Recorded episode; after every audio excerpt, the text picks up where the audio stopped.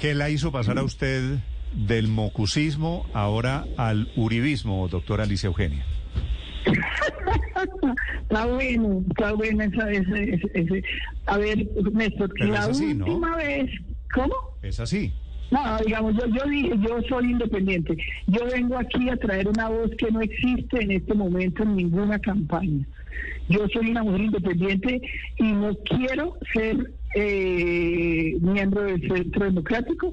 Me lo pidieron y yo dije que no, yo nunca en la vida he militado en un partido.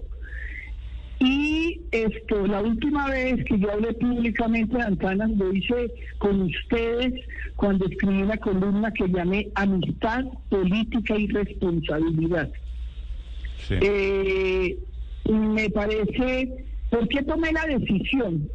No es fácil, Néstor, porque esto para mí no es un honor, sino una obligación. Puede ser que mi mamá hubiera estado muy contenta y hoy no está conmigo, pero yo me siento en la obligación ciudadana de decir, si me voy a quedar a vivir aquí, si no me voy como si fueran mis hijos a vivir a otro país, a buscar otros destinos, lo voy a hacer a cabalidad. Sí.